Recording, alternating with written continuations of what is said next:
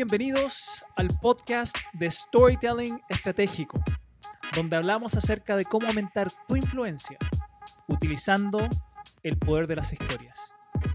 Mi nombre es César Castro y primero te quiero agradecer por estar compartiendo este tiempo, estos, estos minutos conmigo, estos preciados minutos conmigo.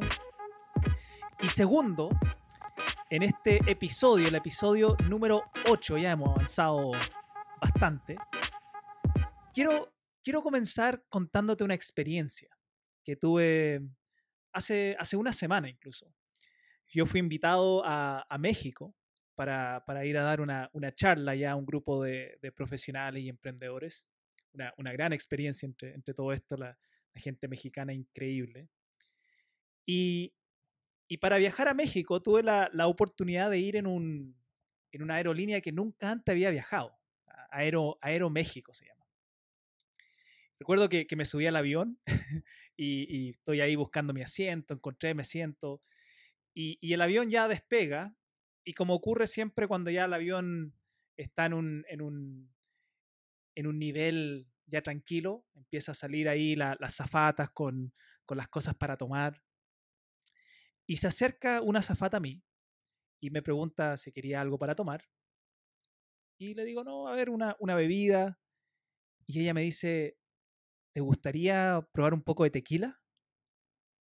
¿Tequila? La quedé mirando. ¿Tequila? ¿Acá en el avión? Dice, sí, tequila de México. ¿Ya? Perfecto. Yo ahí un poco confundido. Nunca me habían servido tequila antes en el avión. Y dije, ya, como igual es un vuelo largo, me, me, relajo un poco, me ayuda a descansar en la noche. Y, le dije, ok, no hay problema, y me pasa yo pensaba que me iba a pasar un, vasito chiquitito y me pasa un vaso gigante de, tequila. Y bueno, ahí primer, primer gran aprendizaje que no, no me había dado cuenta que los mexicanos toman harta tequila, harto tequila. Y, recuerdo que, que, tomé ahí un, un, un, sorbo chiquitito y era la cosa más fuerte que había probado en toda mi vida. Era lo más fuerte que había, era como un fuego adentro de mi boca tan, tan fuerte que yo, la verdad es que alcancé a tomar un segundo sorbo y dije, ah, mejor, mejor me alejo de esto. no sabía que tequila mexicano era tan fuerte. Y, y, así pasó mi primera experiencia ahí probando tequila mexicano. Después ya llegué a México, tuve el evento increíble. Y al, al finalizar el evento, al final del día, me invitaron a una, a una cena ahí privada, especial, con algunas personas y, recuerdo que estaba sentado en la, en la mesa y se acerca el, el, mozo y me pregunta, ¿te gustaría tequila? ¿Quieres tequila? Yo recordando esta experiencia que había tenido en el avión, donde casi me quemó la, la boca y la garganta, dije, no, ¿sabes qué? Eh, prefiero, prefiero pasar esta vez. Le dije, y, le conté brevemente, le dije, tomé tequila en, el vuelo y la tequila usted es, es, demasiado fuerte para mí. Y él, él me miró y y me dijo, ¿sabes qué? Te voy a traer algo especial para ti, algo que te va a gustar. Y, y, lo quedé mirando, él se fue, se fue a la cocina, decía, a ver, ¿qué me va a traer este, este tipo? Y regresa con una copa que era como un granizado, granizado, con sal ahí alrededor y me dice, toma, una margarita mexicana tiene tequila. Eh, una margarita tiene tequila. Y, me dice, esto te va, te va a encantar. Y, y un, poco, un poco preocupado por mi experiencia que había tenido previamente con tequila, le doy un, un sorbo chiquitito, pero esta vez era la cosa más increíble que había probado en toda mi vida. Increíble dulce, se, se probaba, se, el sabor de tequila estaba ahí, obviamente, pero, pero había una mezcla de sabores, había una mezcla de ingredientes, incluyendo el hecho de que fuera granizado y la sal alrededor y todo, que, que dije, wow, nunca en mi vida he probado un trago tan, tan rico, un cóctel tan, tan rico. Tan rico que incluso hasta mi, vuelo regreso, quizás mi, mi vuelo hacia México, quedé con ese sabor amargo en la boca, ese, ese, sabor ya de ardiente en la boca, y me fui y regresé a, a Chile con un sabor súper dulce en mi boca. Y esto me hizo pensar en, en algo que es muy, muy aplicable al storytelling y que tiene que ver con los ingredientes que utilizamos. Porque tal como tequila, muchas veces cuando contamos historias y solo queremos utilizar o sobreutilizar un ingrediente en, en el cómo contamos la historia, a veces puede ser súper amargo.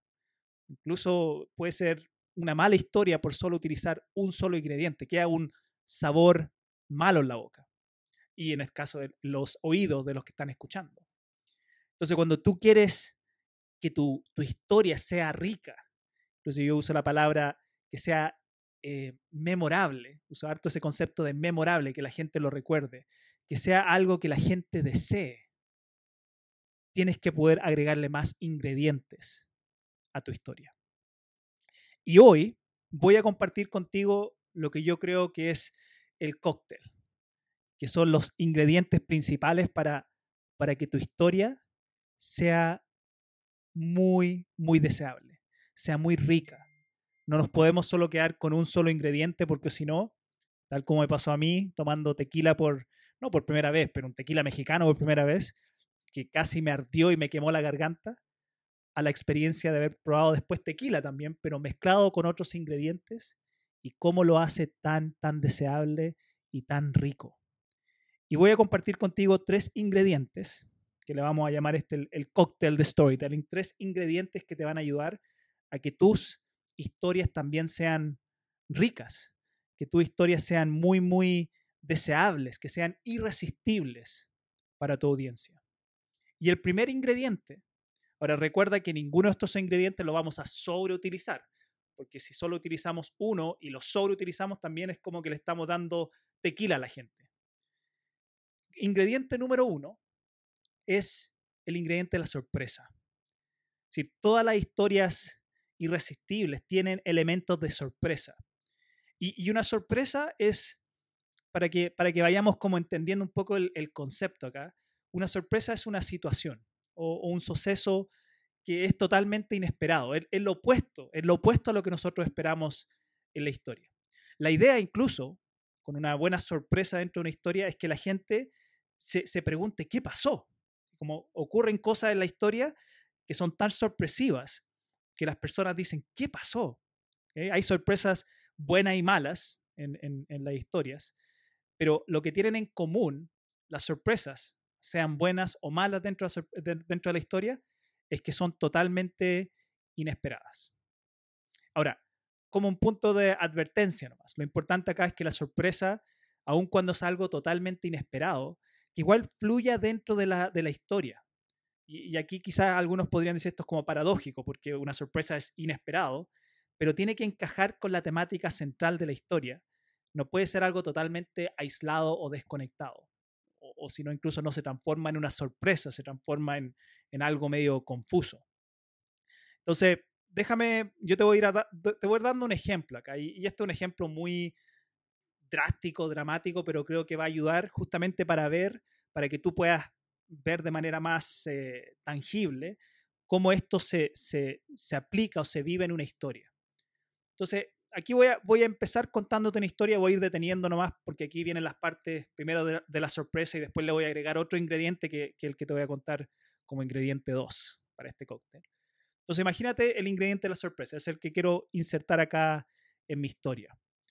Entonces, eh, esta es una historia totalmente ficticia, ¿okay? inventada, pero imagínate que hace, hace unos años estaba sentado ahí en una, en una mesa afuera de, un restaurante y, miraba a las personas cómo pasaban y caminando, caminaban ahí por la calle.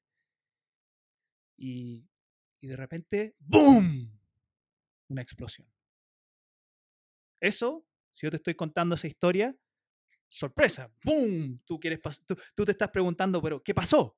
Boom, ¿qué significa boom? Una bomba, una bomba atómica, un accidente, ¿qué pasó? Quiero saber qué pasó. que Ese es un elemento de sorpresa. Yo te estoy dando nomás un poco de contexto, que estoy sentado mirando las personas pasando por la calle, sentado aquí en, un restaurante y de repente, ¡boom! Sorpresa. ¿Ok? Ingrediente número dos, el suspenso. el suspenso. Y el suspenso, a diferencia de la sorpresa, que yo te dije que la sorpresa es una situación, un suceso totalmente inesperado, el suspenso es un proceso o un camino que, que va acumulando tensión en la historia. Se va normalmente también generando a través de lo desconocido, pero la, pregunta, lo que tú buscas es que la gente se vaya, se vaya preguntando en su mente. Te dije que con la sorpresa la gente se pregunta, ¿qué pasó? ¿Qué pasó? Porque es totalmente inesperado y, y es un evento, un suceso. Con el suspenso la gente se va preguntando, ¿qué va a pasar? ¿Qué va a pasar? Entonces, la clave para poder mantener a la gente conectada dentro de tu historia e ir dándole pequeños, pequeñas pistas, pero que van generando tensión dentro de tu historia y, y, que al final van llevando a la persona a preguntarse, ¿qué va a pasar? El, el cerebro, nuestra mente, la forma que, que funciona es que siempre está tratando de cerrar círculos, está tratando de cerrar los patrones, pero no lo puede hacer si es que no sabe lo que va a pasar. Eh, ahí viene el, el, este principio de la gestalt, donde el ser humano está siempre tratando de cerrar cuando, cuando uno está haciendo un círculo y deja una parte del círculo abierta, como que eso nos genera incluso ansiedad porque lo que queremos es siempre cerrar los círculos. El, el, suspenso, lo que, lo que activa en nosotros como seres humanos, cuando estamos escuchando una historia y, y nos están dando pequeñas pistas que, que, en tu mente te van generando esto, ¿qué va a pasar? ¿Qué va a pasar? ¿Qué va a pasar? Lo que activa es un instinto humano nuestro de querer resolver de querer resolver, de querer, de querer saber qué va a pasar. que Eso nos baja el nivel de ansiedad. Entonces, mientras no los dejes resolver cuando tú estás contando la historia, los mantienes en este constante estado de, de tensión o de lo que también llamamos suspenso. Y eso es súper poderoso para mantener a las personas muy, muy en, en, en, atención y muy conectadas con tu historia. Entonces, regresemos al, al, mismo ejemplo que te daba antes, y aquí va a dar la diferencia entre la sorpresa, que es estar sentado nomás mirando a las personas pasar y de repente, ¡boom!, ocurre una explosión, y el suspenso, que aquí yo te podría decir, empezar con el mismo contexto, hace unos años atrás estaba sentado ahí en un café afuera mirando a las personas caminar, y, y de repente en la, en la, mesa al frente mío se, se sienta un hombre y, y él eh, lo veo mirar con, con, nerviosismo, mira para todos lados, se ve bien sospechoso. Y de repente la mochila que él tenía puesta la, la deja debajo de su asiento. Y, y de nuevo mira alrededor. Yo estoy ahí observando toda esta situación, estoy a pocos metros de esta persona incluso, y, veo cómo él pone su mochila debajo del asiento y nuevamente mira alrededor con nerviosismo y, y de repente se para y se va. Y, y, yo quedo pensando y digo, ¿qué, qué rara esta situación. Y cuando yo ya veo que él se va, me paro porque digo, chuta, la mochila la dejó ahí y me paro a buscar la mochila y, cuando ya agarro la mochila y miro, él ya no, no está y, y lentamente abro la mochila, pensando, deseando que ojalá adentro esté su, su, su carné o algo. Y cuando abro la mochila, encuentro una bomba con un reloj. Y el reloj dice 30 segundos, 29 segundos, 28 segundos tu mente en este momento está pensando, ya, ¿y qué va a pasar? ¿Y qué va a hacer César? ¿Qué, qué, vamos a, a, hacer en esta situación? Suspenso. ¿Ves cómo te fui dando pequeñas pistas? Como esto de una persona se sentó al frente mío, tenía cara de sospechoso porque miraba a su alrededor, agarra su mochila, la pone debajo de la, del asiento. Todas esas pequeñas pistas, que yo sé que son las pistas que la mayoría de nosotros identificamos como una bomba, o que alguien está dejando algún artefacto, algo que podría generar daño y por eso con esa cara de sospechoso deja eso ahí y sale la persona, se para y se va. Y, después cuando yo voy y abro la, mochila y encuentro esa bomba y, está en 29, 28, 27, la mente también está diciendo tuya, ¿qué va a hacer? ¿Qué va a pasar? ¿Va, a arrancar? Va, va, a decirle a la gente hay una bomba? ¿Va, va a tratar de desactivarla? Todos esos posibles escenarios son los que al final van generando suspenso y mantienen a la persona en constante alerta porque necesita saber qué va a pasar. Ese es el segundo ingrediente. Y el tercer ingrediente, porque hasta ahora tenemos el ingrediente 1, que es sorpresa, el ingrediente 2, que es suspenso, y todo esto estamos, recuerda, armando el cóctel, estamos armando la margarita, el granizado. Y el tercer principio es el humor. El humor. Y, el humor, fíjense que es un ingrediente esencial, porque no es solo algo que sirve para, para entretención, ahora nos gusta y, te voy a explicar también por qué sirve como algo para entretención. Pero el humor tiene un, efecto dual, tiene dos, dos, dos cosas que, que, que, impactan mucho. Primero, el, el, el, humor nos ayuda para conectarnos, genera conexión. Es, es mucho más relacionable una persona que tiene humor, un buen sentido del humor, que alguien parco, serio. Queremos relacionarnos con gente amigable y el humor es una forma que nosotros como seres humanos nos conectamos y nos relacionamos con las personas. Y segundo, el humor ayuda para bajar la tensión. En el momento a veces de, de, clímax, en los momentos más tensos, el humor es, casi como una forma de destapar la olla, baja el nivel de, de ansiedad. Entonces tiene ese doble efecto y que por eso los seres humanos utilizamos el humor. Uno, porque nos ayuda a conectarnos y somos seres sociales y queremos conectarnos y sentir que pertenecemos. Y el humor ayuda en eso. Y dos, el humor es una herramienta potente para poder ayudarnos a bajar nuestros niveles de ansiedad. Ahora, hay que saber, hay que saber el, el, el no sobreutilizarlo también, porque si a todos nos ha pasado que hemos estado con ese amigo que todo el día cuenta chistes y, y, todo, es, todo es un chiste, todo es humor y también hay, hay momentos y momentos. Entonces, si el humor es la única herramienta que utilizo, fíjense que cada uno de estos ingredientes que les estoy planteando ahora, si solo utilizara ese ingrediente en mi historia todo el tiempo, sería como tomar tequila, tequila mexicano, un buen tequila mexicano, donde no nos dejaría un sabor dulce, no es algo irresistible, no es algo deseado, todo lo contrario, normalmente como que hasta ya después de un tiempo nos va generando rechazo. Si todo el rato sorpresa, sorpresa, sorpresa, sorpresa, también ya llega al punto que ya no, no, será, no va a ser tanta sorpresa, si, si, si estoy contando una historia y todo el rato es suspenso, suspenso, suspenso, suspenso, y no hay ningún, ningún momento donde se descomprime eso, también va a llegar el punto que el suspenso es tal que nos vamos a desconectar para también bajar nuestro nivel de ansiedad. Y si el humor es lo único que utilizamos todo el rato dentro de nuestras historias, eh, también nos va generando en algún momento una desconexión porque, porque nada es serio y, y hay momentos para poder reírse y hay momentos para también tener cierta seriedad frente a ciertos temas.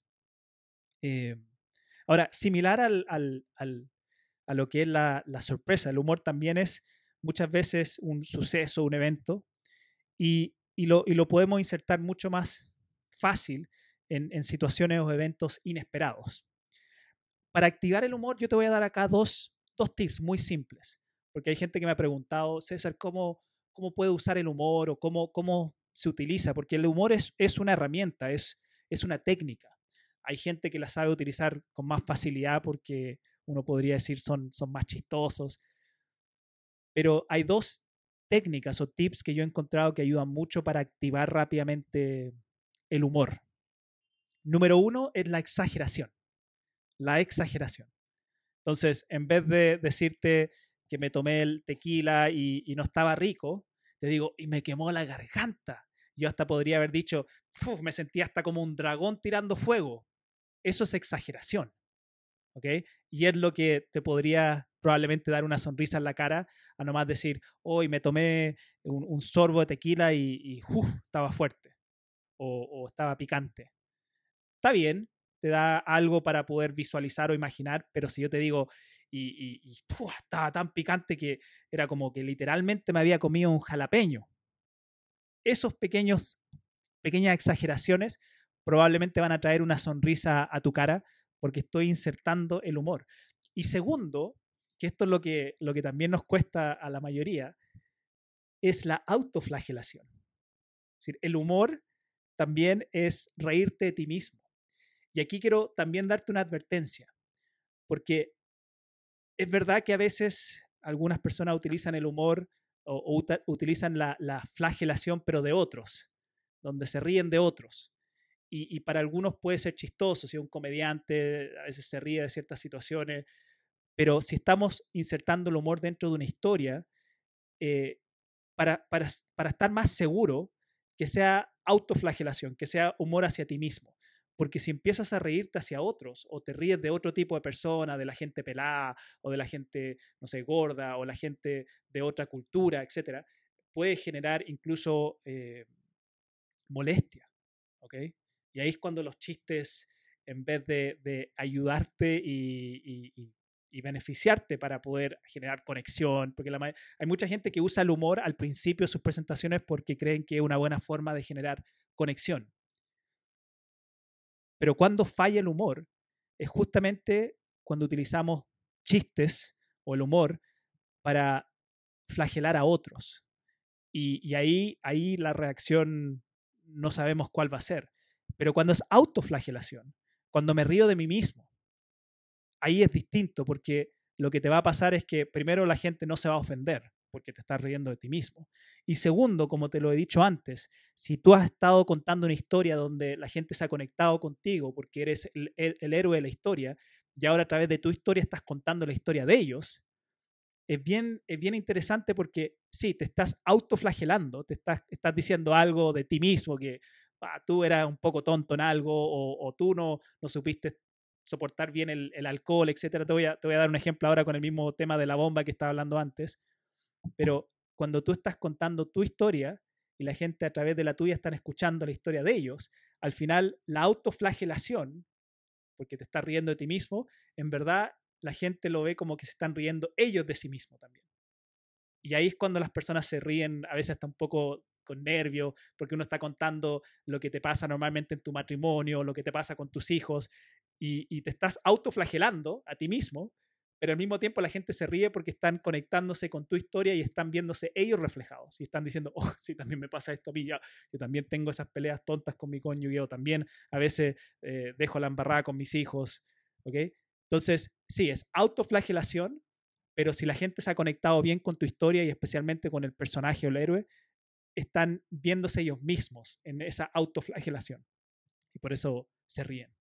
Entonces, regresando al ejemplo de la bomba, imagínate, vamos a, conectarnos de nuevo en la escena ahí de, yo con la mochila y está el 29, 28, 27, que eran los suspensos, y digo, y ahí estaba yo y, me creía literalmente como el Bruce Willis de la película Duro de Matar. Bueno, solo que ya no, no, era, no tenía la misma pinta ni las mismas calugas de Bruce Willis. Y ahí probablemente si, si estuviéramos conectados todo el rato con la historia, y yo te voy contando todo lo que sucedió y te, y, te doy este suspenso de que estoy ahí viendo el reloj y 29 y 28 y 27 y te digo y te tiro este, este humor y te digo, y ahí estaba como Bruce Willis de Duro de Matar, solo que no, no tengo la misma pinta ni las mismas calugas de Bruce Willis. Probablemente te generaría una sonrisa, un poco de humor y eso descomprime la tensión y nuevamente genera mayor conexión y, ojalá mayor ganas de que el héroe salga triunfante de esta situación. Entonces, mezclando estas tres, estos tres ingredientes, estos tres ingredientes claves, tú ya, ya has visto la estructura, eso lo hemos visto en las sesiones, en los episodios pasados, la, la estructura, las cinco preguntas para poder estructurar bien la historia, y estos tres ingredientes van inmersos dentro de esta estructura. Ahora le estamos dando un poquito más de cuerpo a estas historias. Pero si sabemos mezclar dentro de la estructura, sorpresa, suspenso y humor, vamos a poder armar un cóctel, que le llamo, una historia, que va a ser mucho más deseosa, que va a ser mucho más irresistible, que va a ser mucho más memorable. Entonces, mi invitación para ti es que en tus próximas historias ya tienes la estructura, ya tienes la estructura para poder armar una buena historia, pero ahora le vamos metiendo estos ingredientes para que tu historia no solo sea una estructura, no solo tenga la narrativa, que igual es la columna vertebral, pero con estos elementos, con estos ingredientes, vamos armando un cóctel deseoso, un cóctel delicioso, para que después que la gente escuche tu historia, al igual como me pasó a mí cuando ya regresaba a Chile después de mi viaje a México, queden con un sabor dulce en su boca. Ese es mi mayor deseo para ti, porque si la gente queda con un sabor dulce, entonces tu historia va a ser mucho, pero mucho más memorable para ellos. Gracias por compartir conmigo estos más de 20 minutos. Ojalá que estos tres ingredientes te sirvan, te ayuden para poder empezar a armar tus historias de una manera mucho más sabrosa. y, te quiero, y te quiero hacer una, una invitación también, porque yo, una de, las preguntas que me he hecho estos últimos meses, y por eso, por eso surgió el podcast, era cómo puedo seguir agregándole valor a las personas en este tema de storytelling estratégico.